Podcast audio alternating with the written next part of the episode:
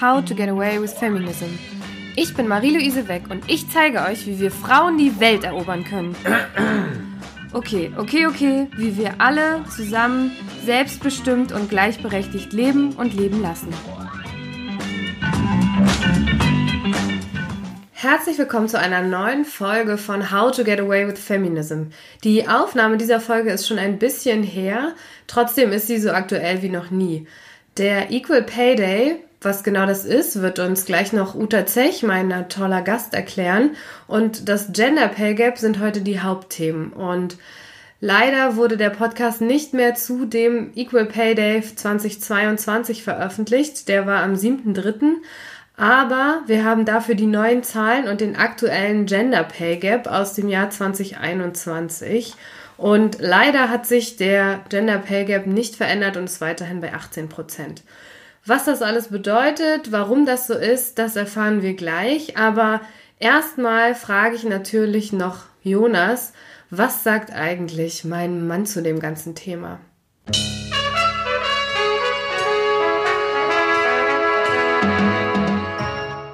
Hallo Jonas. Hallo Marie.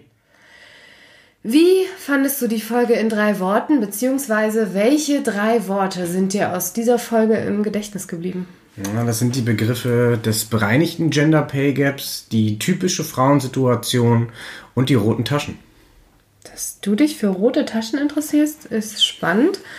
Ähm, ja, schauen wir mal, wo das in der Folge auftaucht. Was hat dich denn in der Folge besonders überrascht? Das waren insbesondere zwei Aspekte. Einerseits, dass Deutschland im Vergleich zu anderen europäischen Ländern doch noch sehr rückschrittlich ist, beziehungsweise noch ja ein sehr hohes Gender Pay Gap aufweist und andererseits, dass Frauen eben nicht nur insgesamt schlechter verdienen als Männer, beispielsweise aufgrund struktureller Probleme, Berufswahl sei hier genannt, als auch eben, dass Frauen, wenn sie denselben Beruf ausüben wie ein Mann, in derselben Branche, mit den vermeintlich selben Kompetenzen, sie dann trotzdem auch noch deutlich weniger verdienen als ein Mann in vergleichbarer Situation. Ja, das ist echt absoluter Wahnsinn. Ähm, da ist die Frage, wo kommt das her? Was ist da in den Köpfen, dass da immer noch diese Ungleichheit besteht und dass man eben als Frau dann weniger verdient, nur weil man Frau ist? Was hast du denn für dich so aus der Folge mitgenommen? Gibt es irgendein Kernelement, was du für dich persönlich mitnimmst?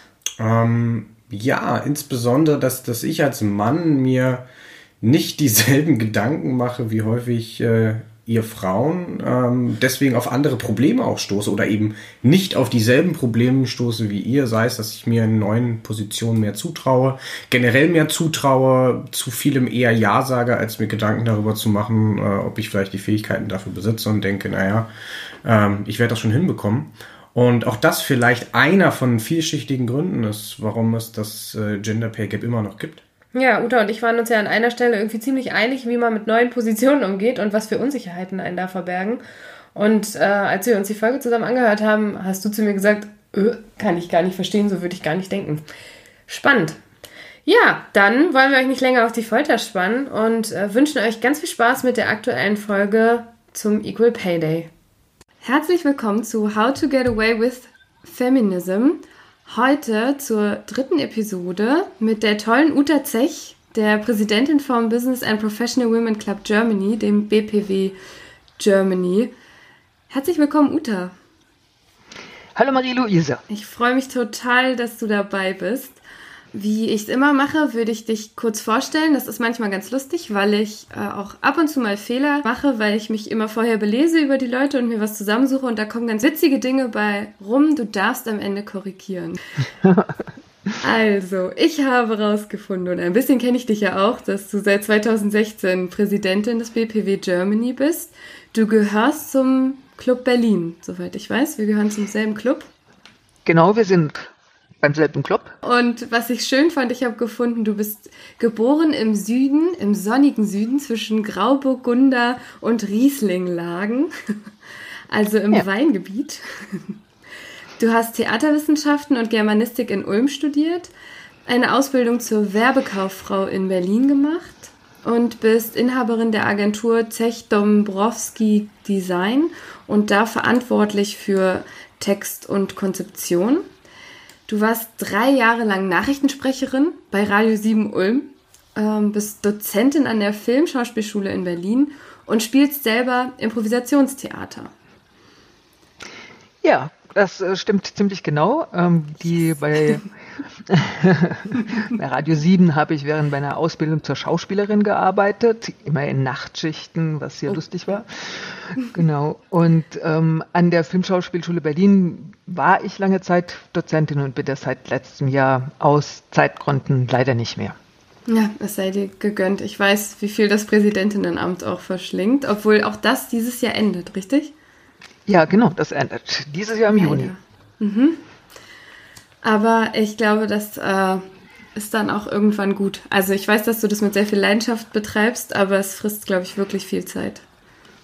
Ähm, ja, so ist es. Es ist tatsächlich sehr zeitaufwendig. Ähm, so im Rückblick, ich habe in diesem Präsidentenamt so viel gelernt, wie ich, glaube ich, bei keiner anderen Arbeitsstelle hätte lernen können, obwohl das ein Ehrenamt ist. Und ähm, ich habe so viele spannende Personen kennengelernt, wie das in einem normalen Zusammenhang gar nicht möglich wäre. Was war die spannendste Person? Ähm, muss ich einmal kurz überlegen. Also die, die eine, eine Person, die mich wirklich beeindruckt hat, das ähm, war Monika Schulz-Strelo oder ist noch Monika Schulz-Strelo, die ähm, lange Zeit Präsidentin von FIDA war, seit letzten November nicht mehr. Von und was? die wirklich von FIDA, Frauen in die Aufsichtsräte, ah, mhm. ähm, auch eine Frauenorganisation und äh, die tatsächlich das Netzwerken in einer Art und Weise betrieben hat, wo ich nur den Hut ziehen kann. Und bestimmt auch meine Vorgängerin Henrike von Platen war für mich Vorbild weil auch sie wusste, wie sie an die richtigen Personen kommt und ich von beiden sehr viel gelernt habe. Cool. Ja, das klingt wie zwei sehr beeindruckende Frauen. Und schön, dass es zwei Frauen sind. du bist gelernte Schauspielerin und Werbekauffrau. Ähm, wie kamst du zum BPW? Also die erste Idee zum BPW zu gehen war tatsächlich, ich war auf der Suche nach ähm, Geschäftskontakten und mhm. ähm, ich erinnere mich noch genau, 2003 gab es, wie es jetzt auch gibt, so Interessentinnenveranstaltungen, wo der BPW vorgestellt wurde. Und ähm, also von den Zielen war ich schon sehr angetan. Das hat mir, also das hat eine, einen Nerv in mir getroffen, den ich schon lange irgendwie gespürt habe, aber der so klar noch nie formuliert war. Also, mhm. dass Frauen tatsächlich auch für ihre Rechte aufstehen müssen und sich dafür stark machen müssen und ähm, dass es eine Solidarität gibt unter Frauen, die sich da auch gegenseitig unterstützen. Und ähm, das Zweite, was mich sehr beeindruckt hat, wie das auch immer so ist, das sind dann die persönlichen Kontakte, die sofort entstehen bei solchen Veranstaltungen. Jemand kommt auf dich zu und zeigt Interesse für dich und ähm, du findest auch die Person interessant. Und das war der Grund zu sagen, ja, da will ich Mitglied werden. Mhm. Und schön war auch, ähm, so funktioniert das leider oft. Ich weiß nicht, ob bei Männern auch, aber bei Frauen auf jeden Fall, dass dann jemand gekommen ist und gesagt hat, wir veranstalten immer Businessabende. Willst du nicht Mitglied in unserem Team werden? Da war ich noch gar nicht richtig BPW-Frau, so, aber das mhm. war, ähm, ähm, also das war genau so ein, so ein Weg, wo ich auch gesehen habe, ja, wenn du in einem Verband bist und dieser Verband dir auch was geben soll, dann musst du ihm auch was geben. Und ähm, es hat immer wirklich total viel Spaß gemacht, das zu organisieren. Ja. Genau, und wir hatten damals, vielleicht das noch ganz kurz auch so, weil du vorhin gefragt hast nach Personen, die mich beeindruckt haben. Ja. So, also jetzt nicht aus diesem Frauennetzwerkkreis. Ähm, wir hatten damals eine Reihe, die hieß Erfolgreiche Frau, Frauen live. Mhm. Und wir haben uns immer erfolgreiche Frauen gesucht und ich habe die ähm, interviewt was ich auch eine tolle Erfahrung fand, weil ich bis dorthin noch nie auf offener Bühne jemanden interviewt hatte. Und ähm, wir hatten damals Renate Künast. Das fand ich ja. sehr beeindruckend. Damals noch als Landwirtschaftsministerin, so als mhm. erste Frau in dieser Herrengalerie. Und ähm, wir hatten etwas später Andrea Nahles, die damals ähm, Ministerin für Arbeit und Soziales war, meines Wissens, wenn ich mich recht ja, entsinne. Und ich sehr erstaunt war, dass das Bild das ich von ihr hatte, mit dem Bild, das sie da abgegeben hat, bei einer sehr lockeren Interviewrunde, obwohl überall Sicherheitsbeamte und ähm, keine Ahnung vorher geprüft, dass da keine Bombe ist in dem Raum und so weiter und so fort. Ähm, und sie war total locker und offen und hat erzählt aus ihrem Dasein als Ministerin und Mutter und ähm, da war ich sehr beeindruckt und finde sie äh, seitdem wirklich eine Frau, die sehr viel Power hat und Ideen und wirklich das auch durchsetzen möchte und es nicht darum geht, dass sie besonders gut dasteht, sondern dass sie wirklich was verändern kann. Ja. Und wie bist du dann darauf gekommen, Präsidentin zu werden vom BPW Germany direkt? Muss ich das hier laut sagen? Weil auch ja. das war, das war du musst ehrlich sein, wir wollen Leute ermutigen. Ich kenne die Geschichte ein bisschen aus unserer Weimar-Reise. Wollen wir das Spiel Wahrheit oder wie heißt es? genau, Wahrheit oder Pflicht. Okay. Wahrheit oder Pflicht. Ja, gut. Ja, es war eine typische Frauensituation. Ähm, die, meine Vorgängerin Hen Henrike von Platen hat mich ungefähr schon fünfmal gefragt, willst du das Amt nicht übernehmen? Ich meine, nee, und das kann ich nicht. Und der weiß ja gar nicht, was ich da tun soll und keine Ahnung was. Und ähm, irgendwann hat sie gesagt, Uta, ich habe niemand anderes, jetzt übernimmst du das. Und ich, oh, okay, wenn ich, wenn ich retten kann, dann übernehme ich das. Und es war genau so, ich wusste am Anfang tatsächlich nicht, was genau eine BPW-Präsidentin jetzt ganz konkret für Aufgaben hat, also außer den Pflichten, die natürlich ähm, festgelegt sind durch irgendwelche ähm, Konstitu ähm, durch irgendwelche Satzungen oder sonst irgendwas, ähm, Finanzamt und weil ich jetzt äh, Präsidentin eines Verbandes bin, eines Vereins bin, eines gemeinnützigen. Und ich hatte damals ein tolles Team, die alle äh, nee, die nicht alle ganz neu angefangen haben. Zwei waren noch aus dem alten Vorstand und es war ein sehr toller Übergang. Und außerdem gab es immer noch Henrike von Platen, die gesagt hat, wenn du Fragen hast, frag. Egal wann, wenn es nachts um zwölf ist, frag. Ähm, was ich auch gemacht habe. Und ähm, auch nachts um zwölf? Wirklich, also nachts um zwölf weiß ich jetzt nicht mehr genau, aber vielleicht E-Mail geschrieben nachts um zwölf, weil ich gerade vor einem nicht lösbaren Problem stand. Wahrscheinlich schon. Ja. Ja. Genau. Und ähm, ich glaube, dass das, ähm, ja, das sind so Sachen, auf die man zählen kann. Und ähm, das ist auch eine Aufgabe von all denen, die ihr Amt abgeben, also von mir jetzt auch, meine Nachfolgerin tatsächlich ähm, zur Seite zu stehen, solange sie das braucht und dann mhm. aber ihre eigenen Wegen, Wege gehen zu lassen, ja. weil es ist ganz klar, ähm, Henrike von, Pla von Platen hatte einen völlig anderen Führungsstil ähm, wie ich und ähm, das ist aber auch okay und ähm, ja. ja. Ich also ich kann nur Mut machen. Ja, genau. Du hast, also wie gesagt, wir haben uns ja in Weimar das erste Mal persönlich gesehen. Äh, wenn ich, wenn es, also ich glaube, vorher haben wir uns vielleicht mal unbewusst irgendwo getroffen.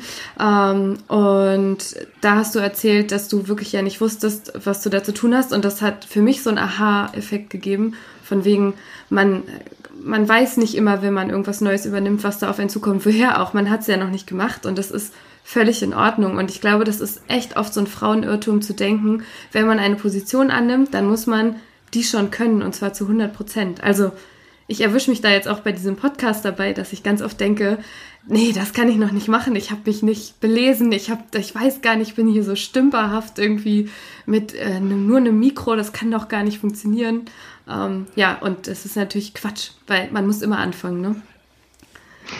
Das ist der Weg wie, wie des, des Lernens. Ja. Äh, also man kann sich vorher noch so viele Gedanken machen, was, wie man das jetzt machen würde und was man anders machen würde und ähm, was wirklich funktioniert, zeigt sich dann in dem Moment, wo es gemacht wird. Ja. Und äh, heute sehen wir uns ja nur remote, also für mich auch eine neue Situation, dass wir remote aufnehmen. Ich habe die ganze Zeit Angst, dass es äh, nicht aufnimmt oder nicht lädt, aber ich gucke immer auf den Balken und sehe, Record ist an, es ist alles gut.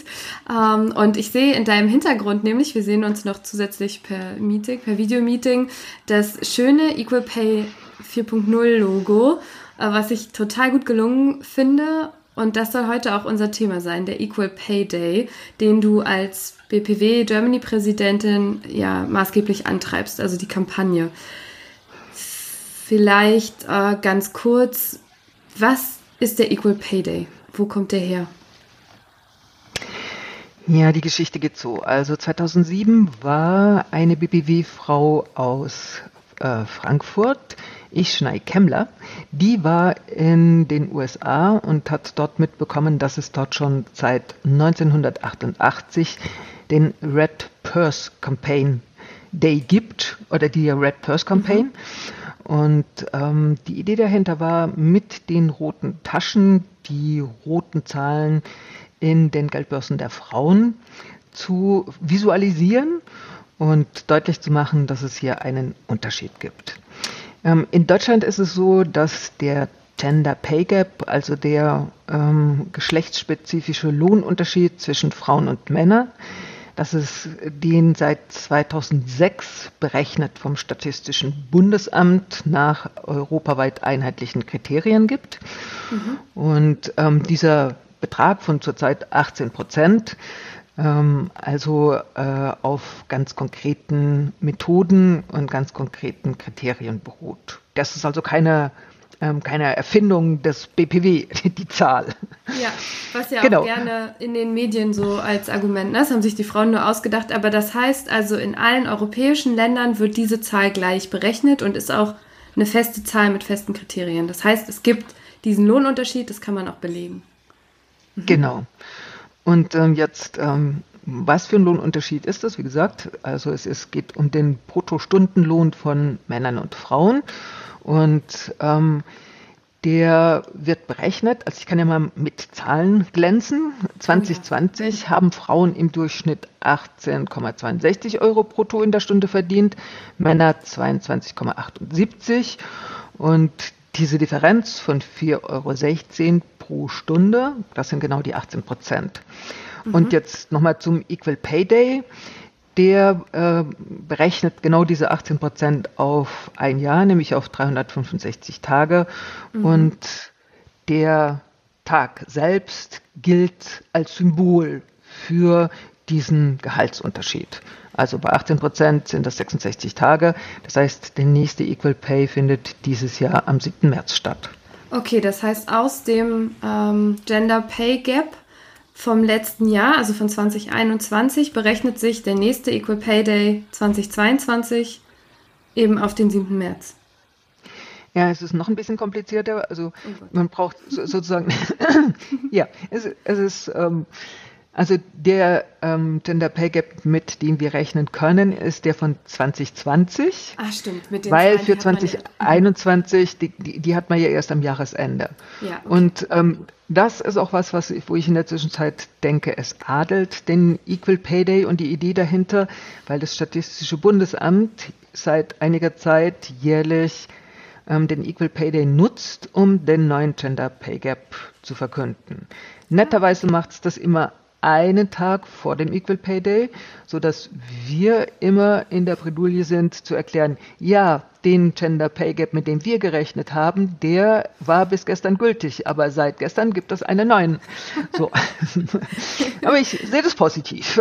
ja, das zeigt ja auch, dass auch das Statistische Bundesamt äh, das Ganze wertschätzt und auch die Wichtigkeit erkennt. Ja, und an der Stelle ist es ja auch klasse, wenn die beiden, also wenn, wenn die Berechnung und der symbolische Tag zusammengehen und die sich gegenseitig nutzen. Das finde ich an der Stelle mhm. total okay.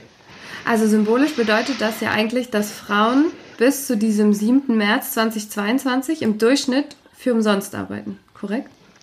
Ähm, Genau, also es ist natürlich eine statistische Berechnung ja. und ähm, also aber wenn man diese Frauen- und Männerlöhne miteinander vergleicht und die Männerlöhne als die 100 Prozent nimmt und die Frauenlöhne ähm, damit in Beziehung setzt, dann arbeiten Frauen bis zum 7. März ohne entlohnt zu werden. Mhm. Ähm, ich habe noch gefunden, es gibt irgendwie noch ein bereinigtes Gender Pay Gap im Gegensatz zum Gender Pay Gap. Was ist da der Unterschied? Äh, darüber spreche ich nicht. Nein, es ist so. ja, es, es, weil diese Begriffe so unglücklich ähm, ja, benutzt werden. Mhm. Ähm, also es ist so, ähm, beim bereinigten, äh, beim sogenannten bereinigten Gender Pay Gap äh, wird eben die gleiche Position im gleichen Unternehmen mit den gleichen Fähigkeiten, mit der gleichen Berufserfahrung und so weiter verglichen, okay. also eins zu eins. Was aber bei diesem bereinigten Gender Pay Gap überhaupt gar nicht berücksichtigt wird, das ist, dass dass es strukturelle Gründe gibt, sondern der behauptet eigentlich immer, Mensch, Frauen, das ist eure individuelle Sache. Dann wählt ihr eben Berufe, wo ihr ordentlich bezahlt werdet, dann macht ihr eben ordentliche Gehaltsverhandlungen, dann bleibt ihr halt nicht zu Hause bei den Kindern. So, das ist aus meiner Sicht einfach zu kurz gegriffen. Und dieser andere Gender Pay Gap, der unbereinigte, der eigentlich mhm. die Strukturen mit aufnimmt in seine Berechnung, der zeigt halt das viel wahrere Bild. Ja. Das, um was es geht. Ja, ich glaube, auf die Strukturprobleme gehen wir auf jeden Fall auch später nochmal ein. Das finde ich ist auch ein sehr wichtiger Teil. Es interessiert mich noch, wie steht denn Deutschland im Gegensatz zu anderen europäischen Ländern da? Also sind wir besser, schlechter, sind wir vorne, hinten? Ja, man sollte ja denken, dass diese moderne Nation Deutschland eher das Scheinwerferlicht trägt, aber leider trägt Deutschland eher das Schlusslicht. Ähm, also in europaweit ist der Durchschnitt, liegt der Durchschnitt bei 14,1 Prozent. Wir ja. sind bei 18 Prozent. Mhm. Wobei man sagen muss, dass seit 2008, mhm. wo es den ersten Equal Pay Day gab, ähm, doch schon was passiert ist, nämlich 5 Prozent weniger Gender Pay Gap in Deutschland von 23 Prozent auf 18 Prozent. Lange Zeit hat sich überhaupt gar nichts bewegt. Ja, genau. Yay. Lange Zeit hat sich überhaupt gar nichts bewegt. Aber in den letzten Jahren geht es irgendwie doch erstaunlich vorwärts und ich hoffe, mhm. dass wir das mhm. Tempo beibehalten. Okay, dann kommen wir jetzt nicht mehr drum rum äh, zu fragen, warum gibt es diese Lücke von 18 Prozent zwischen Männern und Frauen? Mhm. Also das eine ist, ähm, dass Berufe, in denen hauptsächlich Frauen arbeiten, unterbewertet und unterbezahlt sind. Wir mhm. haben es gesehen in der Corona-Krise. Pflegeberufe, ein Beruf, in dem hauptsächlich Frauen arbeiten, ist mhm. wichtig, damit die Gesellschaft am Laufen bleibt, nicht ja. der Manager und, und nicht die Managerin und überlebt. Und wir bezahlen sie trotzdem nicht ihren Anforderungen gemäß. Ja. Ähm, Erziehungsberufe, das sind alles Berufe, die ähm, einfach nicht so bezahlt werden wie das, was sie leisten. Mhm. Das, ein zweiter Punkt ist, dass Frauen nach wie vor in Führungspositionen fehlen. Ähm, auch da gibt es zig Untersuchungen dazu, dass gemischte Teams in Führungspositionen ähm, Unternehmen mehr Erfolg bringen, als wenn das Monokulturen sind, einfach weil sie viel diverser denken können und handeln können. Ja. Ähm, der dritte Punkt ist, dass es in Deutschland immer noch äh, wenig Betriebe gibt, die Gehaltstransparenz ganz oben auf ihrer Liste haben. Gehaltstransparenz, das ist, eigentlich was ganz Einfaches. Das, es ermöglicht mir, dass Diskriminierung erst gar nicht stattfindet, weil es festgelegte Kriterien gibt, nach denen bezahlt wird. Und ich, ich weiß, was meine Position wert ist und was ich darin verdiene und äh, das natürlich auch zu einer großen Zufriedenheit in der äh, Belegschaft führen kann, wenn alle ja. wissen, sie werden ähm, so bezahlt, wie ihre, an, die, wie die Anforderungen an ihre Stelle sind. Gibt es ja in den Behörden, glaube ich, mit diesen Entgeltgruppen zum Beispiel, ne? Also, genau, das ist so zum Beispiel sowas. Ja. Mhm. Genau, wobei es auch in den Behörden so ist, dann äh, sind wir wieder bei der Beförderung. Da mhm. Hapert es dann in, also das ist das, was ich weiß, im öffentlichen Dienst mangelt es da immer noch daran, dass es, dass auch Frauen befördert werden. Und ich glaube, das ist, da ist auch mit ein Grund, dass, ähm, was in Deutschland nach wie vor ähm, immer noch stattfindet, nämlich in dem Moment, wo ähm, das Kind auf die Welt kommt, schaue ich auf meinen Gehaltszettel, stelle fest, Frau, du verdienst leider weniger als ich. Wenn wir unseren Standard halten wollen, so wie wir mhm. jetzt leben, muss auf jeden Fall ich weiterarbeiten gehen. Das bedeutet, die Frau steigt aus, ähm, nimmt eine Auszeit ja. von einem Jahr meistens mindestens, hat danach Schwierigkeiten, wieder in ihren Beruf zurückzukehren. Dann ähm, ist die Kinderbetreuung nicht überall so, dass man tatsächlich sagen kann, ich arbeite wieder Vollzeit. Es, hat vielleicht auch Zweifel, ob man den Beruf, in dem er vorher war, ob man den immer noch ausführen kann. Ähm, dann ist es einfach so, je länger ich draußen bin, umso einen größeren Einfluss hat es was auf die Gehaltsentwicklung in meinem ganzen Leben. Also wenn ich draußen bin, kann ich, kriege ich keine Gehaltserhöhung. In den meisten Fällen jedenfalls nicht. Und ähm, was dann natürlich auch wieder eine Auswirkung hat auf die Rente. Ja. Ähm, deshalb ist eine meiner Forderungen, teilt euch die Elternzeit paritätisch. Halbe, halbe. Nicht zwei mhm. Monate Urlaub und der Rest macht die, die Mutter, sondern teilt euch den. Was auch den Vorteil hätte, dass nicht mehr nur Frauen im sogenannten gebärfähigen Alter ähm, genau darauf angeschaut werden bei einem Einstellungsgespräch zum ja. Beispiel, sondern Männer auch, die ja noch viel länger äh, ja. Familien gründen können als Frauen. Richtig. Mhm. Ich werde auch sehr oft gefragt. Also ich bin ja auch gerade 30 und äh, bin jetzt verheiratet seit zwei Jahren und also gefühlt wartet jeder Nachbar darauf, dass äh, ich irgendwie mal ein Kind bekomme. Und jetzt gerade so nach Weihnachten und nach der Corona-Pandemie wird jedes zusätzliche Kilo immer freudig beäugt und darauf gewartet, dass ich äh, bei der nächsten, weiß ich nicht, äh, Feier oder so nicht zum Glas Wein greife, sondern beim Kakao bleibe und dann alle sagen können, oh, ja, Mhm. Was ja, wie gesagt, ja. oft, äh, naja, auch nett gemeint ist und die Leute in ihrem Unterbewusstsein haben, aber ja, ich weiß äh, jedenfalls. Ja, aber, aber weißt du, ich, find, ich, finde, ich, ich finde, dass Unternehmen ähm, diese Elternzeit auch einpreisen müssen. Total. Es, das ist, also, wer braucht Fachkräfte? So, ähm, mal ein bisschen weiter gedacht als jetzt nur diese kurze Elternzeit. Ja. Und ähm, dass sie auch aktiv auf ihre Mitarbeitenden zugehen müssen, sowohl auf die äh, werdenden Mütter als auch auf die werdenden Väter und fragen Total. müssen, wie sieht's denn aus? Was für eine Planung hast du? Wann nimmst du Elternzeit? Wann kommst du zurück, voraussichtlich? Oh, ja. ich meine, wenn es das erste Kind ist, kann man das manchmal nicht so genau sagen, aber ja. dass, es darauf, dass, dass man sich da wirklich drum kümmert und auch darum kümmert, dass die ähm, Mitarbeitenden wieder zurückkommen. Und nicht Männer, also werdende Väter jetzt immer öfter, also jetzt, jetzt immer noch, nicht immer öfter, aber jetzt immer noch zu hören bekommen, ähm, wie, du nimmst ja. mehr als zwei Monate Elternzeit? Na, du weißt schon, dass es deiner Karriere schadet, wo ich ja. denke, oh kommt, ey.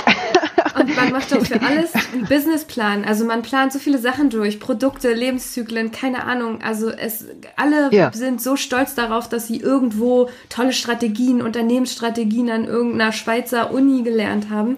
Wieso lernt man nicht, äh, wie man sowas auch einplant, zeitlich, wie man sowas äh, ja auch unternehmerisch planen kann. Also ich habe auch genau. mit meinem Chef darüber gesprochen und gesagt, ich möchte das gerne relativ ja unternehmerisch angehen, das ganze Thema Familienplanung. Und ich bin ehrlich zu dir. Und natürlich ist es immer noch ein biologisches Thema, wo auch Sachen schiefgehen können. Das jetzt mal komplett außen vor gelassen. Ne?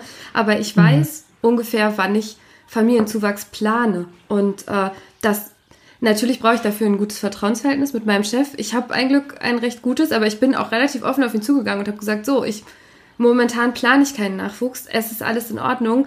Wenn wir jetzt hier ein großes Projekt starten, ich bin dabei. Natürlich kann ich ausfallen, aber ich kann auch krank werden. Also, ne? Das, ich kann auch ja. mir einen Fuß brechen beim Skifahren oder was weiß ich. Und also, ja. Ja, genau, das, aber das ist doch ein guter Vergleich. Also wieso werden nicht Extremsportarten genauso ja. seltsam beäugt wie Schwangerschaften? Ja. Weil, also, ich meine, ich will so, Schwangerschaft ist keine Krankheit, ja. Nein, das ist einfach genau. ein, ein das, das, darf man gar nicht in die Nähe rücken. So. Ähm, es ging ja aber um den Ausfall, ne? Es ging, also genau, es ging um den Ausfall. Aus. Mhm. Und es ging um, um, die Planbarkeit des Ausfalls ja. sozusagen oder die. Wahrscheinlichkeit oder das mhm. damit rechnen mit diesem Ausfall. Ja. Und ich glaube auch diese dann dieses Tabuisieren, ne, dass ich sage, ja, ich kann es ja nicht planen und es ist keine Krankheit, das ist alles korrekt, aber dadurch nimmt man sich, glaube ich, auch die Chance, darüber zu sprechen und das dann wirklich einzuplanen. Also natürlich kann man nicht alles planen, nie. Mein Lieblingszitat ist, kein Plan überlebt die erste Feindberührung. Kommt aus dem Militär, passt nicht so, aber passt eigentlich schon irgendwie immer auf Pläne. Ne? Also wenn die Realität ja. zuschlägt, dann äh, aber trotzdem ist es schön, einen Plan zu haben, weil vielleicht kann man ihn ein bisschen anpassen und dann läuft's. Ja. Ähm, Ach. Ja, genau. Ich glaube, wir, wir, werden auch gleich noch mal ein bisschen äh, näher darauf eingehen, was man alles machen kann. Ich habe noch einen Punkt so zu diesen Ursachen. Ne? Also ja. ähm, es, es gibt tatsächlich, oder eigentlich zwei Punkte.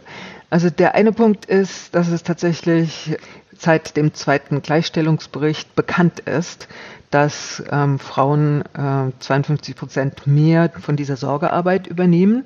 Das bedeutet auch, dass das Zeit ist, die sie nicht arbeiten gehen können oder kein Geld verdienen können, weil sie arbeiten ja, aber kein, keine, keiner Erwerbstätigkeit folgen können.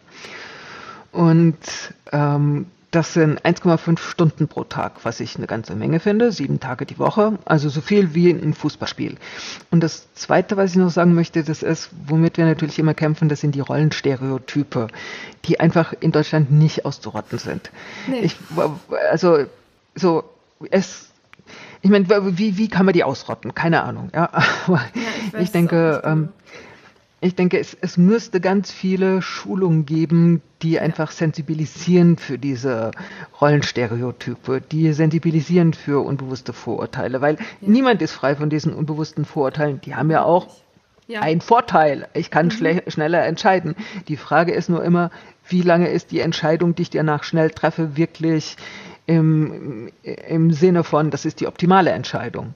Ja, wie so. nachhaltig ist es genau. Auch, ne? ja. Mhm. Genau, und das beginnt in der Schule, das beginnt eigentlich schon im Kindergarten. Ne? Also ja. ich, ich bin immer erstaunt, dass es im Kindergarten immer noch, ähm, oder dass es überhaupt immer noch diese Büchlein gibt, die Krankenschwester, aber mhm. der coole Erfinder, der mhm. Forscher. Ja. So, da, da fängt es an. Ja? Mhm. Und was ich in dem Zusammenhang auch noch interessant finde, dass es, ähm, es gibt Untersuchungen, äh, wo irgendwie Kinder, ich glaube mit fünf ungefähr, gefragt wurden, welcher von diesen Berufen, die ich euch nenne, findet ihr denn interessant? Mhm. Und dann gab es irgendwie eine Gruppe, die hatte dann den Feuerwehrmann, den Polizisten, den Piloten, den Astronauten, den mhm. Forscher. Und die andere Gruppe hatte immer gegendert beide. Also Feuerwehrmann, Feuerwehrfrau, Polizistin, Polizist. Ah, mhm. so. Und ähm, sehr interessant war, aber eigentlich total logisch, dass in dem Moment, wo beide Geschlechter genannt wurden, mhm. sich viel mehr Mädchen auch für diese Berufe entschieden haben, obwohl ja. es im Prinzip jetzt keinen Unterschied gibt zwischen Beruf und Beruf. Und ähm, deshalb finde ich, ist es so wichtig, auch genau auf die Sachen zu achten. Ja, definitiv unterstreiche ich zu 100 Prozent, weil ja immer alle sagen, äh, dieses doofe Gendern und es bringt mich nicht weiter und es stört meinen Lesefluss, ich kann so nicht sprechen.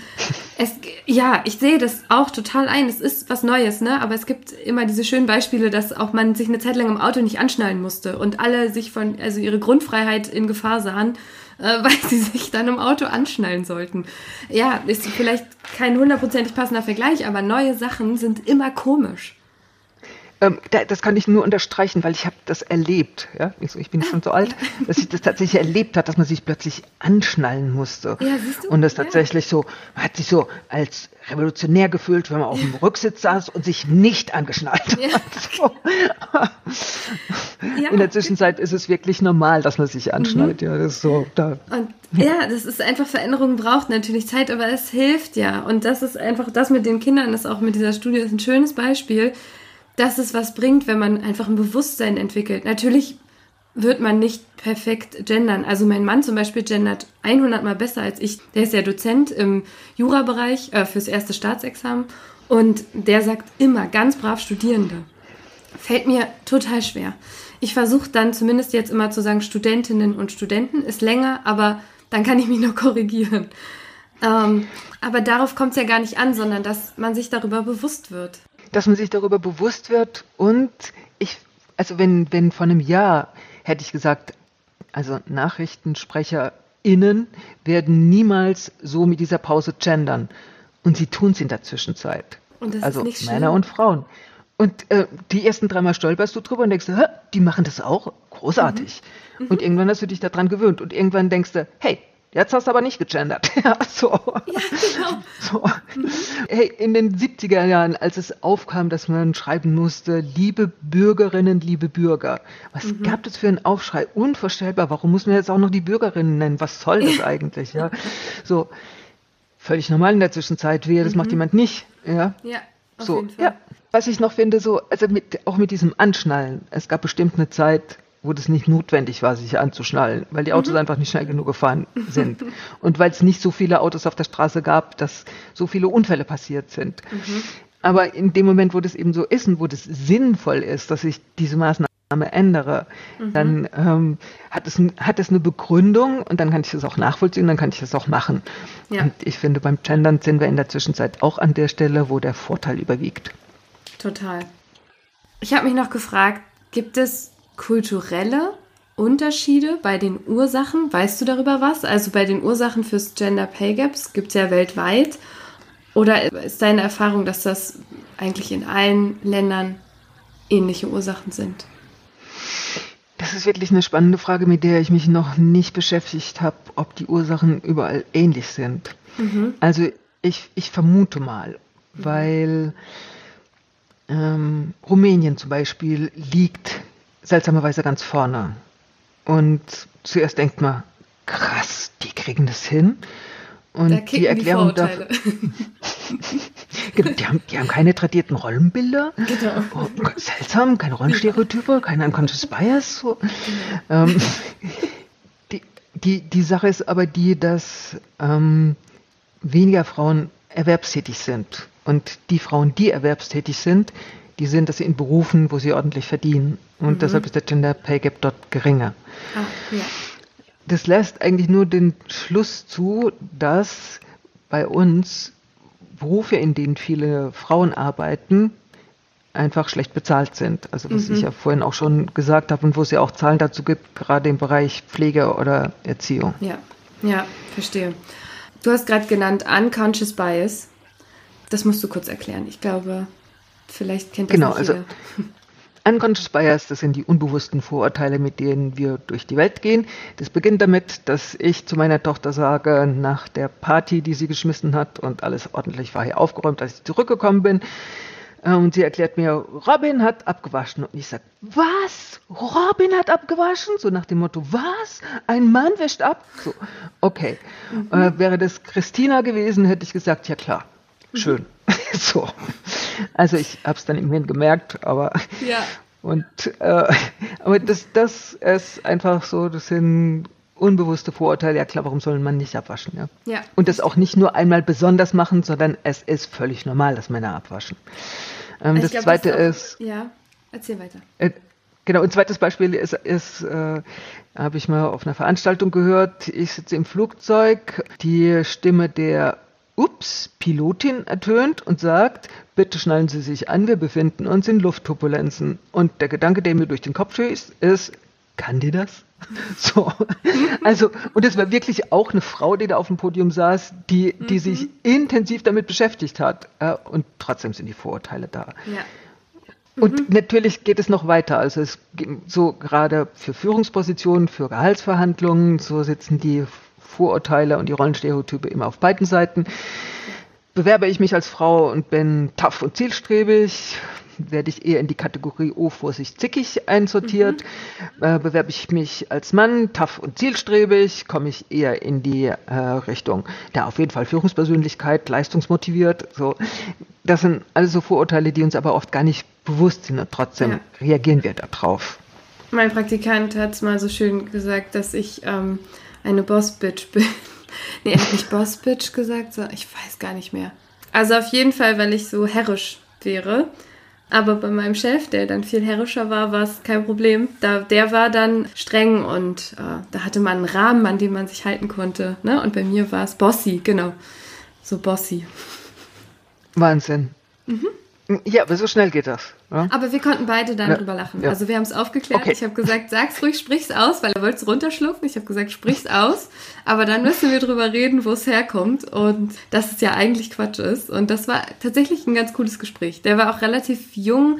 Da habe ich auch gemerkt, dass es in den neuen Generationen, also auch noch jünger als ich, vielleicht ein Thema ist, was nicht mehr ganz so neu ist. Also wenn ich mit meinen Eltern zum Beispiel darüber spreche, nun sind meine Eltern sehr geprägt durch mich und kommen ums Thema nicht herum, aber trotzdem ist es schwieriger. Mein Papa ist 44er Jahrgang, also dem fällt es sehr, sehr schwer oft. Wenn ich aber mit jemandem spreche, der 18, 19 ist zum Beispiel, ist es sowas, wo ich das Gefühl habe, das ist ein Thema, was etablierter ist. So, diese Rollen. Das ist schön zu hören. Mhm. Das ist ganz, äh, das ist wirklich schön zu hören. Mhm. Nun bist du ja im Equal Pay Day auch sehr viel im politischen Bereich unterwegs. Es wird ja auch durchs Ministerium für, oh Gott, Frauengesundheit, oh Gott, jetzt schwimme ich. Wie heißt dieses Bundesministerium? Genau, BMFSFJ,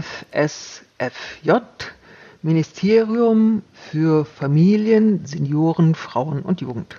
Ah, richtig. Nee, umgekehrt.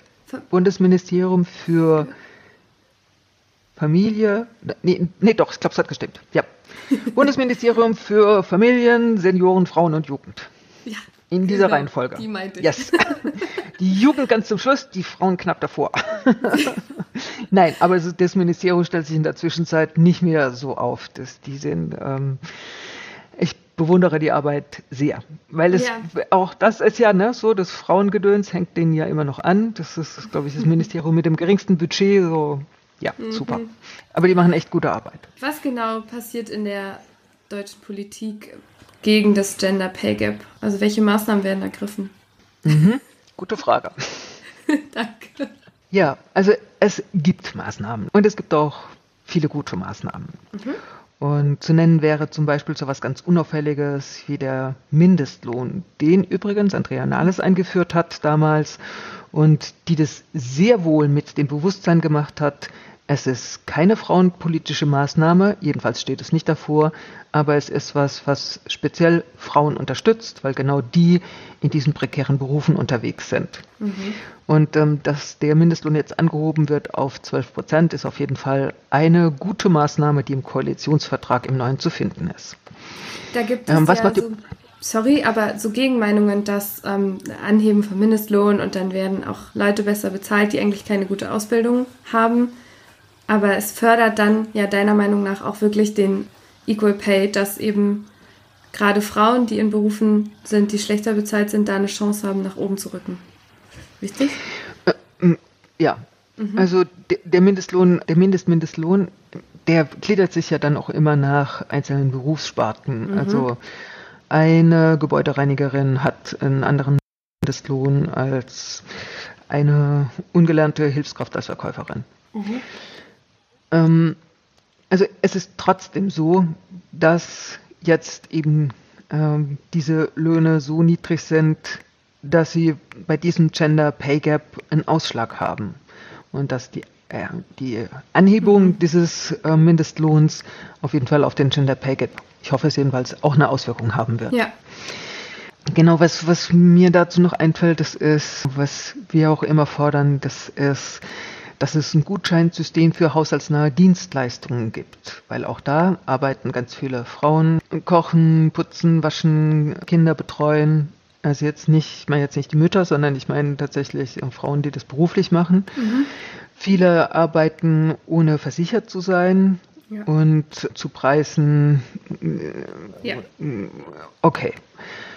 Genau. Und wenn es dafür ein System gäbe, dass wenn die Versich also wenn Personen versichert in haushaltsnahen Dienstleistungen arbeiten, bekommen sie einen bestimmten Lohn und diejenigen, die sie anstellen, bekommen einen Gutschein von, keine Ahnung, 9 Euro, die sie selbst bezahlen müssen und alles, was mhm. darüber hinausgeht und aber eben sozialversicherungspflichtig ist, was wird vom Staat übernommen. Und das ist ja. eine Win-Win-Situation. Total. Die Personen in haushaltsnahen Dienstleistungen hätten einen Lohn, von dem sie auch leben können. Sie würden in die Rente einzahlen, in die Sozialversicherungssysteme. Sie würden nicht mehr illegal arbeiten. Und ja. deshalb wäre das wirklich eine gute Maßnahme, von denen alle was hätten. So, ja, das, manchmal sind es so Sachen, die einem, so die einem gar ne? nicht gleich mhm. auf, auf dem Schirm hat. Ja. ja. Und es muss vor allen Dingen ein unkompliziertes System sein. Ja. Also ich muss nicht erst zehn Einkommensnachweise liefern und äh, keine mhm. Ahnung was, sondern du willst haushaltsnahe Dienstleistung, hier 1000 Gutscheine im Jahr kannst du kaufen, alles was darüber nach ist, musst du selbst zahlen, aber okay, ja. 1000 Stunden haushaltsnahe Dienstleistung kommt doch, glaube ich, schon oh ja, ganz gut meine weit. Wohnung würde so gut aussehen. Gibt es noch Maßnahmen, die von der deutschen Politik vorangetrieben werden? Über was ich immer so immer stolpere und über was ich auch so ein bisschen ja doch schon wütend bin, das ist, dass es viele gute Gesetzentwürfe gibt, die aber mit der Zeit oder bis sie dann tatsächlich Gesetz werden, verwässert werden. Mhm. Nehmen wir das Transparenzgesetz. Ähm, mhm. Ursprünglich war das ein Gesetz, wo es tatsächlich auch um klare Sanktionen ging, wo es darum ging, ähm, dass es klare Prüfkriterien und Verfahren gibt, nach denen die Betriebe ihre äh, Strukturen untersuchen müssen, ob die tatsächlich diskriminieren oder nicht. Im, Im, Moment ist es so, ich kann mir was aussuchen, was zu meinem Betrieb passt, und dann kann ich sagen, habe ich untersucht, alles klar, alles gut. Ja, so. die Erfahrung habe ich auch gemacht, als ich es mal angefragt habe, als es neu war. Und dann habe ich also einen Vergleich bekommen, wo ich dann natürlich nach diesem Vergleich gleich verdient habe, aber ich wusste aus Gesprächen mit Kollegen, dass ich weniger verdient habe. Ja. Genau. Mhm. Okay. Und dann ähm, ist es ja im Moment so, die Kriterien sozusagen, die über das Entgelttransparenzgesetz, über die ähm, Auskunft gegeben werden müssen, diese Kriterien reichen nicht aus, um nachzuweisen, dass es tatsächlich eine Diskriminierung ist, weniger zu bekommen. So du den Median erhältst, dass die deine sechs Vergleichskollegen, dass die mehr bekommen. Das, das sind alles so Sachen, wo ich denke, ja, aber warum dann so ein Gesetz? Also es gab vorher schon das Antidiskriminierungsgesetz, mit dem konnte ich auch zu meinem Chef gehen und ähm, das Ergebnis wäre auch das gleiche gewesen. Er hätte mir wahrscheinlich gesagt, ja klar kannst du klagen, aber kannst auch gleich gehen. Also so, ja, ich bin so, was, was jetzt auch die neue Regierung vorhat, das ist tatsächlich dieses Entgelttransparenz insoweit zu ändern, als sie ein Verbandsklagerecht einführen möchte. Das heißt, nicht mhm. mehr ich als einzelne Person muss klagen, sondern ich kann ähm, das über einen Verband machen. Das finde ich sehr gut. Und dieser Papiertiger, wie er genannt wird, dieses Gesetz, was ich auch eine ganz gute Bezeichnung finde, der hat so ein bisschen Zähnchen gekriegt mhm. im Januar letzten Jahres, weil das Bundesarbeitsgericht in Erfurt ein Urteil erlassen hat, dass wenn der Median tatsächlich höher, also wenn der Vergleichsmedian tatsächlich höher ist als das Gehalt von, dem, von der Person, die klagt, mhm. dann muss das Unternehmen nachweisen, dass das nicht auf Diskriminierungsmaßnahmen beruht, sondern tatsächlich ganz sachliche äh, mhm. Ursachen hat, wie Berufsjahre, Berufserfahrung, sonst irgendwas. Ja. Und ähm, das finde ich einen großen Schritt. Ja. Ich, ich wünsche mir immer, dass, wenn solche Gesetze erlassen werden, dass dann nicht alle versuchen, die Gesetze runterzubrechen, also zum Beispiel die Betriebe unter 200 Mitarbeitende rauszunehmen. Ja, es gibt in, in Island zum Beispiel muss ab zehn Mitarbeitenden müssen diese Prüfverfahren durchgeführt werden. Fertig. Ja. So in Deutschland ab 200. Aber wo arbeiten denn die Frauen in Deutschland hauptsächlich? Ja, in Betrieben, in die kleiner sind als 200 Mitarbeitende. Mhm. Also ich wünsche mir so, dass, dass es nicht darum geht, es immer runterzubrechen und runterzubrechen ja. und runterzubrechen, sondern dass man sich wirklich hinsetzt und sagt, was ist denn wirklich wirkungsvoll? Wie ja. können wir das umsetzen? Und die Maßnahme machen wir und wenn wir sie durchhaben, Konfetti im Bundestag. Ja. Das wäre für mich so. Bin ich dabei. Ja. Nein, nein, weil, weil ich immer das Gefühl habe, dass diese ganzen Maßnahmen, die werden immer nur zähneknirschend hingenommen, statt Total. sie zu feiern, damit endlich was weitergeht in Deutschland mit der Gleichberechtigung. Wir haben so ein Talent in Deutschland, dass wir, finde ich jedenfalls, vielleicht ist es auch ein Vorteil, ähm, Sachen immer so. Ja, manchmal fehlt das, dass wir Erfolge feiern. Ne? Das fehlt nicht nur irgendwie uns Frauen, sondern auch, in, wenn wir mal einen Fortschritt erzielen, dass man einfach mal sagt, hey, coole Sache. Natürlich ist es nie hundertprozentig so, wie man es mal sich erkämpfen wollte, aber dass man überhaupt dann was durchsetzt und sich was verändert, ist doch total cool. Und wenn man es so in die Masse auch bringt, dann sehen die Leute das auch. Und wenn es mehr wahrgenommen wird, glaube ich, dann hat es auch mehr Wirkung, ne? weil die Unternehmen auch vielleicht sich dafür einsetzen und es nicht doof ist, dass ich dann entdeckt habe, es gibt jetzt das Entgelttransparenzgesetz und jetzt habe ich diese Anfrage gestellt und mein Unternehmen ist total genervt und sagt, oh, jetzt hat sie es gefunden, jetzt müssen wir es machen. So, ja, also.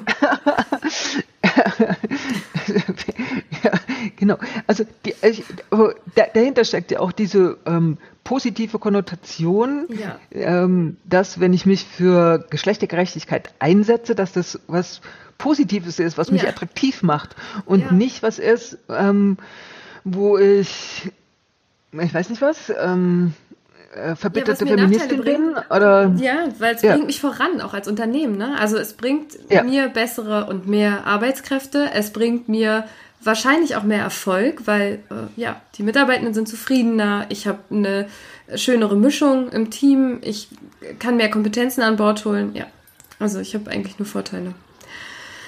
Ähm, der Equal Pay Day 2022 steht ja unter dem Motto Digitalisierung. Äh, kann uns die Digitalisierung helfen bei der Bekämpfung des Gender Pay Gaps? Ist das die Wunderwaffe, die wir gebraucht haben? Das wäre super, oder? Wir brauchen so jetzt schön. nur noch die entsprechende KI und alles ist erledigt. Los geht's. Mhm. Ja, los geht's. Das habe ich am Anfang auch gedacht. Ähm, mhm. KI ist was völlig Neutrales, weil die kann ja keine unbewussten Vorurteile haben, weil die hat ja keine eigenen Emotionen. Genau, künstliche naja, Intelligenz für alle, die KI. Also ich glaube, die meisten kennen es, aber.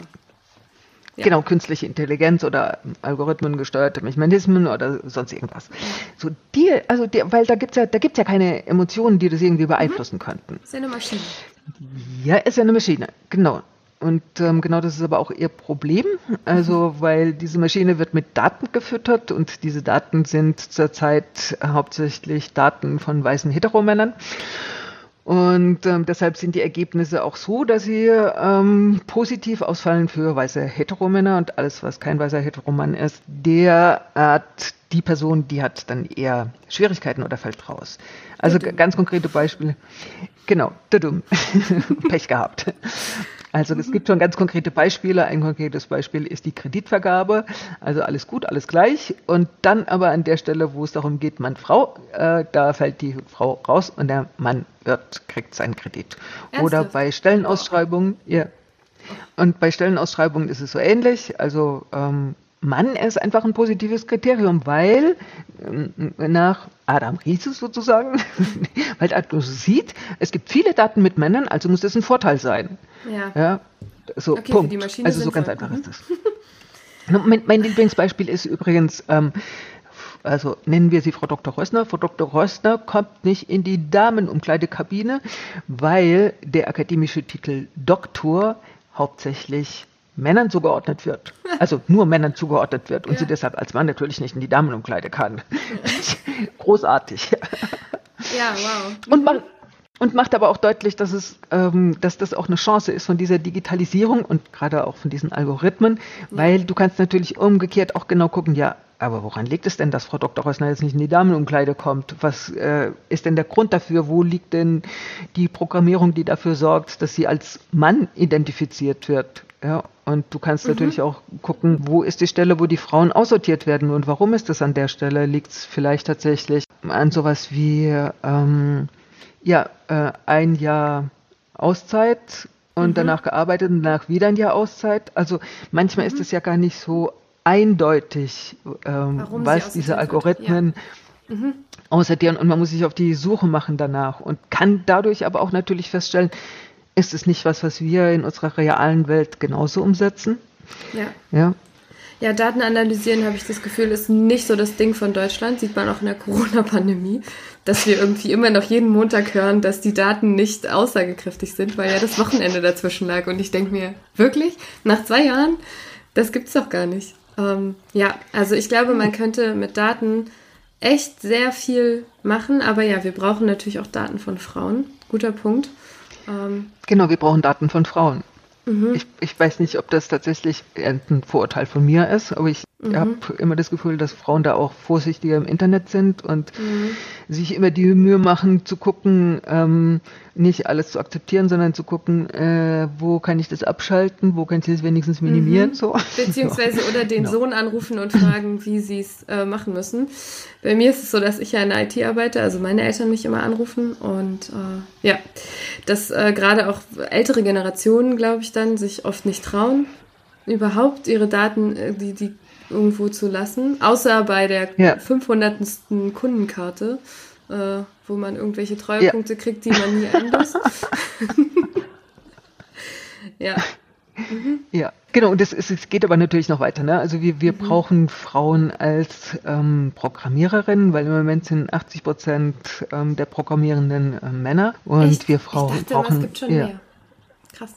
Also das ist die Zahl, die mir vorliegt. Ja, ja. Wenn es mhm. schon mehr Frauen gibt, umso besser. Mhm. Und ähm, also so in der Beschäftigung damit jetzt auch für den nächsten Equal Pay Day, ähm, es ist auch immer so, dass Frauen erzählen, ja, wir kommen dann aber in ein sehr männlich konnotiertes Umfeld als Programmiererin. Und das ist was, was ähm, also gar nicht böswillig, aber was einfach anders ja. tickt, als wir mhm. das gerne hätten oder brauchen. Und da gibt's, ähm, das sind geschlossene Systeme, da kommst du auch nicht so rein, weil, also nicht, weil du schlechter bist oder weil du was anderes machst oder weniger kompetent bist oder, oder viel zu viel kompetent oder sowas, sondern ähm, du kommst einfach nicht rein, weil es ein anderes Geschlecht ist und weil es ein geschlossener Zirkel ist. Ja, so wie man bei seinem Mädelsabend auch nicht irgendwie noch einen Mann mit dazu lässt.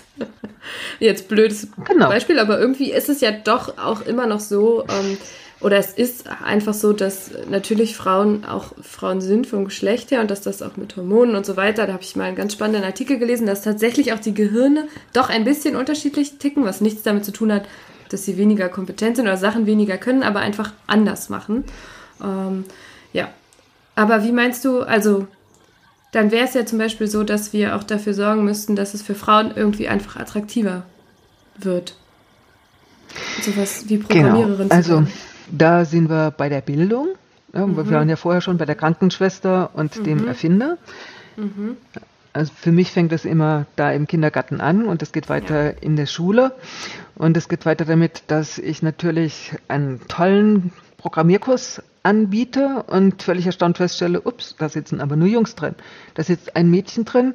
Na, das stört da aber das, naja, es wird eh nicht lange bleiben. Also so, so ich unterstelle so das keine, nee, keine so, Es war genauso. Ich habe ich hab, ähm, Informatik wollte ich unbedingt machen, äh, weil ich fand Bio, ja, fand ich okay, Chemie fand ich okay, Physik fand ich okay, aber hat mich nicht so interessiert. Informatik hat mich extrem interessiert. Ich habe mich extrem gefreut, als es als Schulfach angeboten wurde. Bin da reingegangen, da waren nur Jungs drin ähm, und die konnten alle schon ganz viel mit ihren Computern. Ich hatte auch schon einen Computer. Ich habe hatte auch immer die neueste Technologie. Mein Vater hat mir das immer zum Beispiel dann, hat sehr darauf geachtet, dass ich das bekomme, weil er gemerkt hat, dass das Interesse da ist. Aber ich habe mich anders damit beschäftigt. Ähm, ich habe keine Ahnung, Sims gespielt, also irgendwelche Familien gegründet. Äh, ich habe schöne Bilder gemalt äh, mit dem PC. Ähm, und dann war der Programmierkurs Pascal Programmiersprache. Delphi Pascal, weiß ich noch. Und das, was da programmiert wurde, fand ich erstens total schwachsinnig. Also ich musste einen Kalender programmieren und dachte mir, warum? Es gibt doch schon einen Kalender. Dann sah der auch noch hässlich aus. Das hat mich total gestört. Der war einfach nicht schön. Ich gedacht, so einen Kalender würde ich nie benutzen, weil der sieht nicht gut aus. Und dann hat auch noch niemand geredet, sondern alle haben vor sich hin probiert die ganze Zeit, ganz starr. Und ich hätte ein bisschen Anleitung gebraucht. Und der Lehrer hat immer gesagt, hm, na Marie, kommst du hinterher? Ich habe gesagt, nee, ich bin noch nicht so weit naja, dann kommst du nach der Stunde nochmal zu mir. So, naja, natürlich habe ich dann irgendwann gedacht, ja, schaffe ich einfach nicht. Und warum sollte ich meine Zeugnisnote aufs Spiel setzen?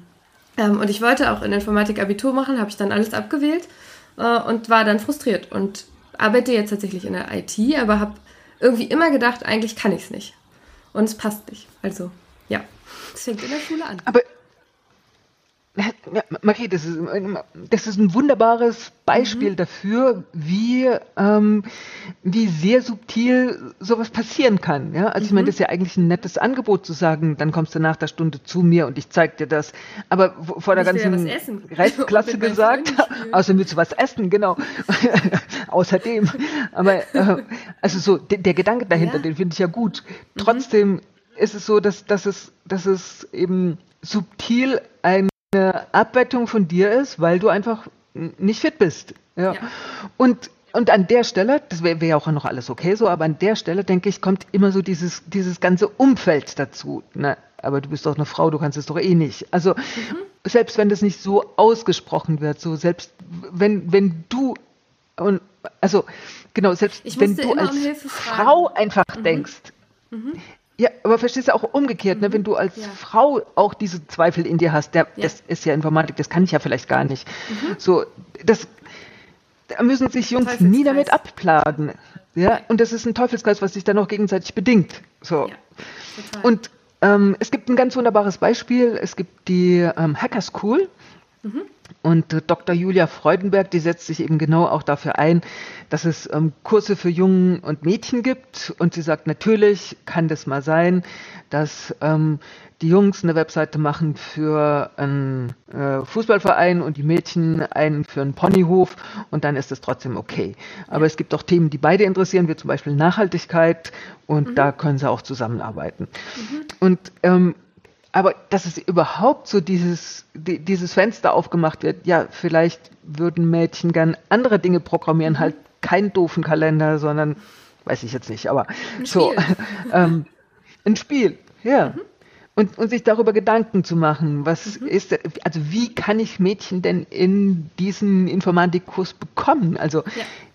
ich habe ja oft das Gefühl, dass es eher umgekehrt ist. Wie sorge ich dafür, dass keine Mädchen im ähm, Informatikkurs auftauchen, ja. Ja, da hat meine Schule alles gegeben. Ich glaube nicht bewusst. Ich glaube auch mein Lehrer hatte sich gefreut, dass ein Mädchen dabei ist, aber ich glaube, er war auch überfordert. Mhm. Genau, und wenn das dann auch noch Lehrer unterrichten, dann wissen die auch, wie Jungs ticken, dann können die auch entsprechende Themen ähm, äh, mhm. angehen und ähm, ja. Ja. Okay. Oh, ja. Aber das äh, finde ich ja irre, dass es äh, tatsächlich dann sich so umsetzt. Ja, kannst du gerne weiterverwenden. Ja, und ich meine, es, es ist natürlich so, ne? Die Berufe in der Programmierung, das sind in, in der ganzen Digitalisierung, das sind natürlich Zukunftsberufe, die sehr spannend sind. Und wir müssen einfach gucken, dass die für Frauen und für Männer gleich attraktiv sind und dass es da die gleichen Möglichkeiten gibt, einzusteigen.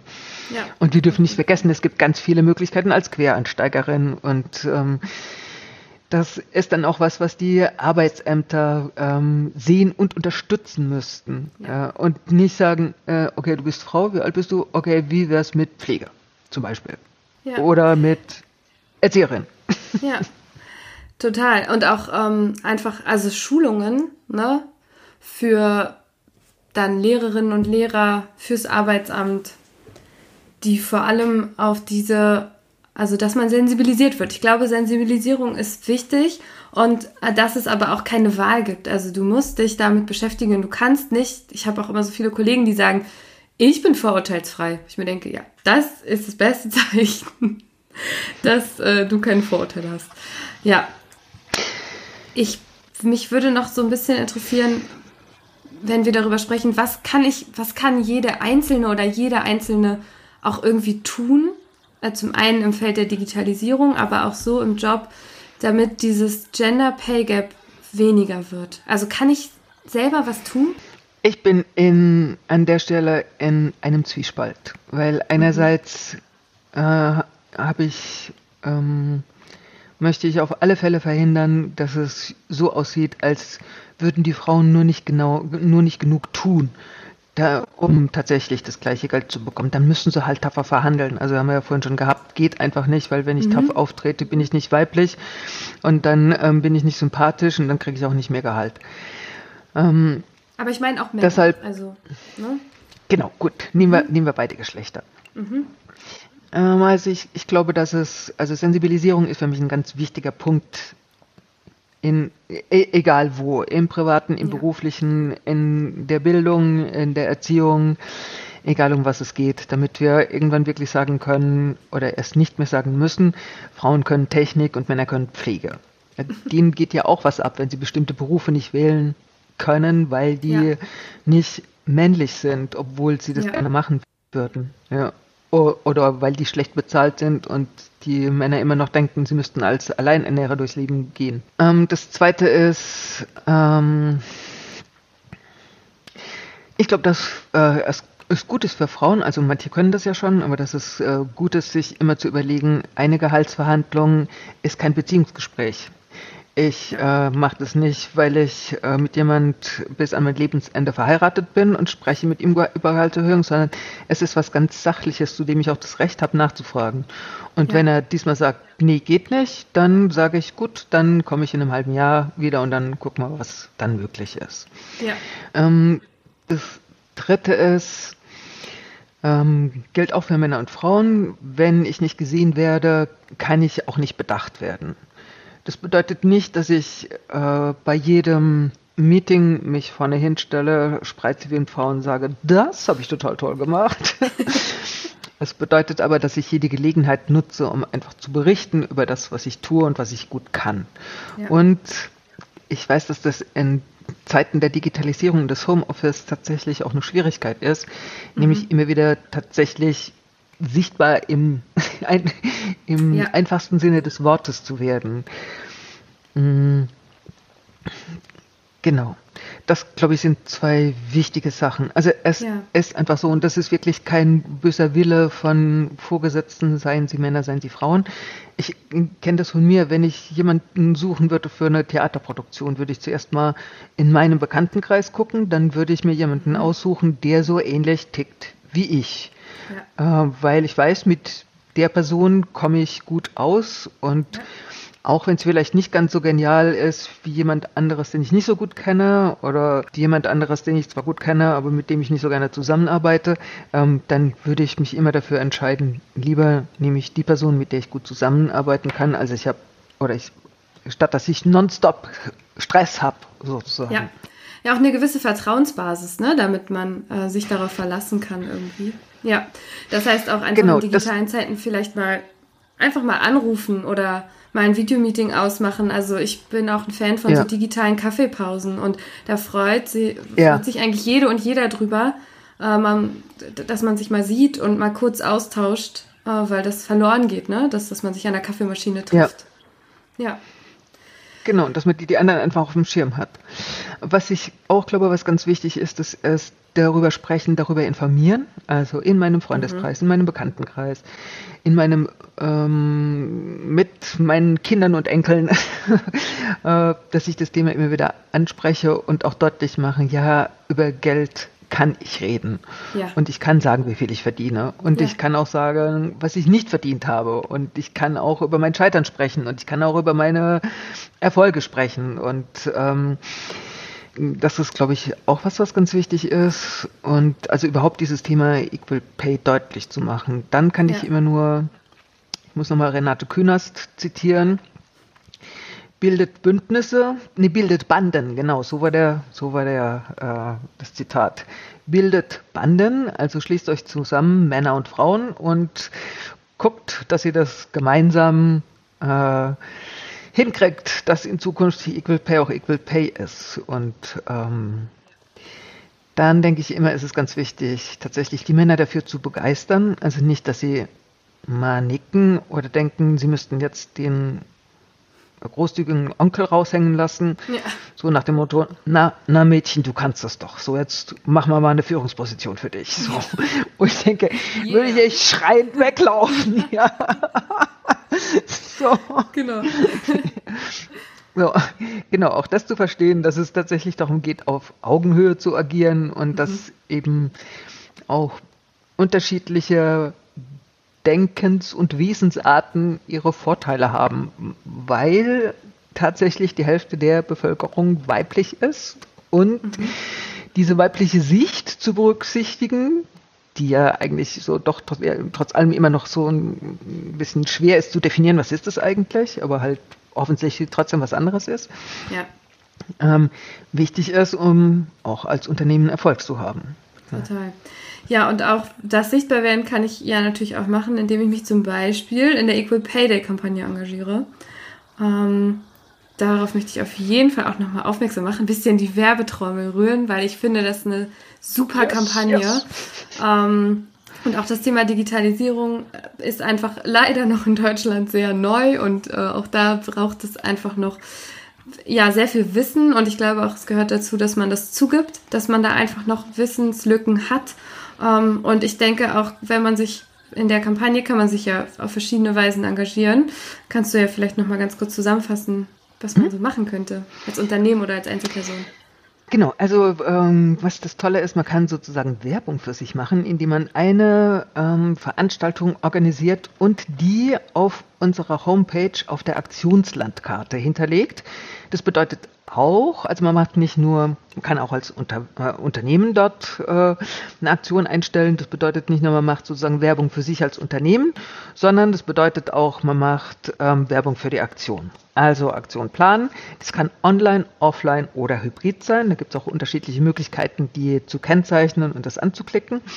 Und dort einstellen. Wer so Ideen braucht für ähm, Aktionen, was kann man denn eigentlich machen, kann auch auf die Webseite www.equalpayday.de gehen. Dort gibt es eine ganze Seite. Mhm. Genau, super. Dort gibt es eine ganze Seite, wo, äh, wo so Ideen draufstehen, die man auch weiterentwickeln kann. Also fängt bei ganz einfachen Sachen an, wie wir gucken gemeinsam einen Film, was jetzt in Corona-Zeiten vielleicht nicht ganz so einfach durchzuführen ist, aber wenn das Kino groß genug ist, bestimmt. äh, oder wir, also natürlich ein Film, der zum Thema passt. Zum Beispiel die Unbeugsamen. Wie die Unbeugsamen zum Beispiel. Ich habe es immer noch nicht geschafft. Ich muss unbedingt. Mhm. Genau. Ähm, oder ich kann auch eine Veranstaltung, ich kann, ich kann auch selbst was anbieten, kann sagen, ähm, ich bin fit in was auch immer was mit Digitalisierung zu tun hat. Ja, ich mache es zum Beispiel für IT-Sicherheit. Also ich glaube nicht direkt für den Equal Pay Day, sondern für Frau macht digital, ein anderes BPW-Format, aber ich gebe so genau. kleine Awareness-Veranstaltungen für IT-Sicherheit für zu Hause. Wow, also sowas mhm. zum Beispiel klasse. Mhm. Ja? Genau. Oder ähm, Julia Freudenberg hat ja auf, weil du jetzt sagst, Frau macht digital, hat auf der ersten Veranstaltung am 10.10.2021 hat sie ja auch so ein einen Programmierkurs ohne Computer angeboten, was ich auch cool. total klasse fand, einfach so, um zu sehen, wie das funktioniert. Ja. Wie muss man denn denken als Programmiererin? Äh, genau, also da eine Aktion zu machen, sei es ein Vortrag, sei es eine Podiumsdiskussion, online, offline, hybrid, wie auch immer, oder tatsächlich ähm, mit dem Bürgermeister oder der Bürgermeisterin oder einem berühmten Abgeordneten aus meiner Heimat, die Equal Payday Fahne zu hissen. Das sind alles so Aktionen, also ein breites Aktionsspektrum. Ähm, was auf jeden Fall jede und jeder machen kann und was auch in Corona-Zeiten super funktioniert, das ist, ähm, ab spätestens Ende Januar werden ähm, Vorlagen für die sozialen Medien auf der Webseite zu finden sein. Und die kann man sich einfach runterladen, kann sein Profilbild hochladen und kann die verwenden. Das ist natürlich sehr schön, wenn sozusagen, die sind natürlich alle rot hinterlegt, weil rot die Farbe des Equal Pay Days ist und auch von Equal Pay. Ähm, wenn das sozusagen eine rote Welle durchs Netz geht, möglichst lange. Ja. Ähm, gerne schon ab ab Februar. Ja, ich muss mal gucken, ähm, wann die Folge genau. online geht. Ich bin ja noch ein bisschen dabei, Ach so, äh, ja, genau. zu arbeiten. Aber es ist ja nicht schlimm, weil Equal Pay, der gibt es ja jedes Jahr. Genau. Genau, und die Vorlagen sind ja auch ganz Jahres, genau. äh, über das ganze Jahr abzurufen. Ja, auch das Thema gibt es das ganze ja. Jahr lang. genau. Ähm, und ähm, was natürlich auch gut ist, das ist, wie gesagt, mit jedem und jeder darüber zu sprechen und das anzusprechen. Alle Informationen findet man tatsächlich auf der Webseite www.equalpayday.de. Da sind zum Beispiel auch so Fragen wie, ähm, ja, warum wird der Gender Pay Gap denn so berechnet, wie er berechnet wird? Ähm, ist es tatsächlich seriös, einfach Männerlöhne gegen Frauenlöhne zu vergleichen? Es gibt doch da ganz große Unterschiede und ähm, genau, das ist dort alles erklärt in kurz gefragt. Und dort steht auch die Geschichte vom Equal Pay Day, was ich auch sehr interessant finde und so die, die das Motto der einzelnen Equal Pay Days das jeweilige Motto der einzelnen Equal Pay Days, was ich auch sehr interessant finde. Ja, da kann man auch ein bisschen die Geschichte nochmal nachvollziehen. Ähm, ich verlinke, wie gesagt, alle Links, also auch nochmal den Kickoff auf YouTube, je nachdem, wann wir online gehen äh, mit der Folge. Mhm. Aber trotzdem finde ich die immer ganz schön, die äh, BPW-Seite auch zum Equal Pay Day und eben die normale Equal Pay Day-Seite, damit man noch ein bisschen was hat zum Eintauchen. Ich könnte noch zwei Stunden mit dir diskutieren. Ich glaube, wir sind auch gerade erst in Fahrt, aber wir müssen zum Ende kommen. okay. ja, sonst wird er auch viel zu lange. Ja, ja. und deshalb komme ich zu meiner Abschlussfrage. Die ist immer gleich. Mhm. Ähm, und zwar lautet die, wie definierst du persönlich modernen Feminismus in einem Satz? Du darfst denken. Feminismus ist die attraktivste Version, sich dafür einzusetzen, dass wir eine gleichberechtigte Gesellschaft bekommen. Jawohl, Applaus. Finde ich schön. Gehe ich komplett mit. Dann sind wir mit diesem Satz am Ende. Ich füge auch nichts mehr hinzu, der bleibt so stehen. Ich bedanke mich ganz, ganz herzlich bei dir. Es hat total viel Spaß gemacht, das Gespräch.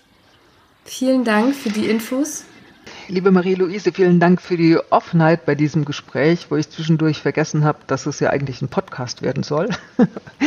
Finde ich sehr schön. Vielen Dank. Danke auch und bis bald, Uta. Wir sehen uns bestimmt nochmal. Und für alle anderen, klickt gerne auf Abonnieren und bis zum nächsten Mal.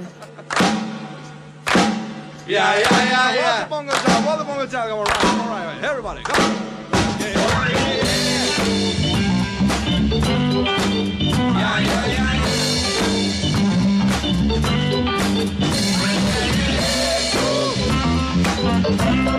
you.